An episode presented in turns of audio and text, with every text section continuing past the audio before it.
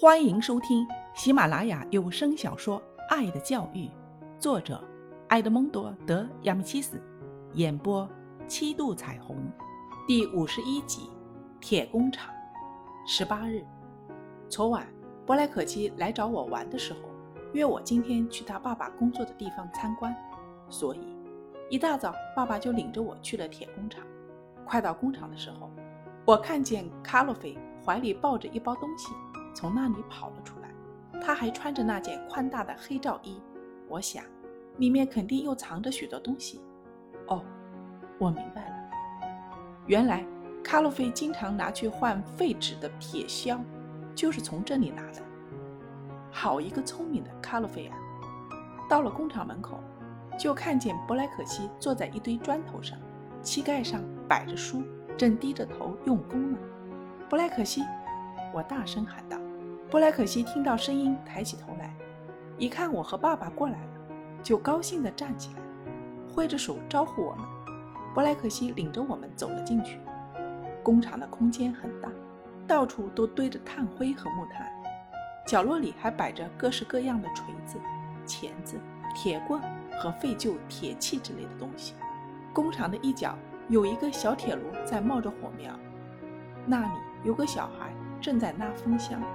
伯莱可西的爸爸就站在铁阵前，另一个青年正把一堆铁棍插在火炉里去烧。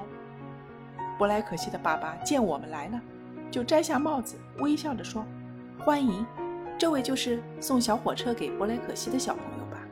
你不是想看看我们是怎么工作的吗？等会儿我就做给你们看。”伯莱可西的爸爸好像换了个人似的，以前看到他的时候，我们都怕得不得了。因为他的目光很凶恶，而且总是喝得醉醺醺的。现在，那种怕人的神气已经从他脸上消失了，人也看起来精神了许多。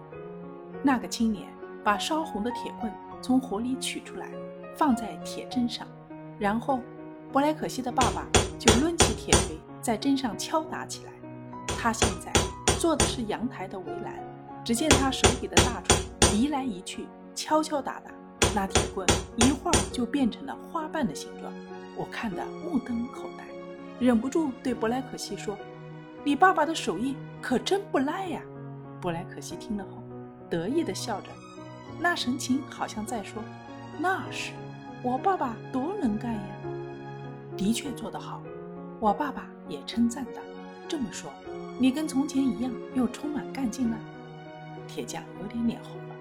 擦着额头的汗说：“是啊，已经能像从前那样干活了。你知道这是谁的功劳？谁的？”我爸爸故意问他。铁匠指着他的儿子说：“多亏了这小子，我以前只顾着喝酒，不务正业，把他当作狗一样的虐待。可是这孩子却很争气，拼命用功，还得了奖牌，真给我争脸。喂，小子，过来，让爸爸好好看看你。”布莱可西走上前去，铁匠把他抱起来，放到铁砧上，扶着他的胳膊，高兴地说：“哎，小子，你不帮着爸爸把脸擦干净？”布莱可西冲上去，吻了吻爸爸满是煤炭的脸，把自己的脸也抹黑了。臭小子，好了，下来。铁匠说着，又把儿子放到地上。布莱可西做得好，就应该这样。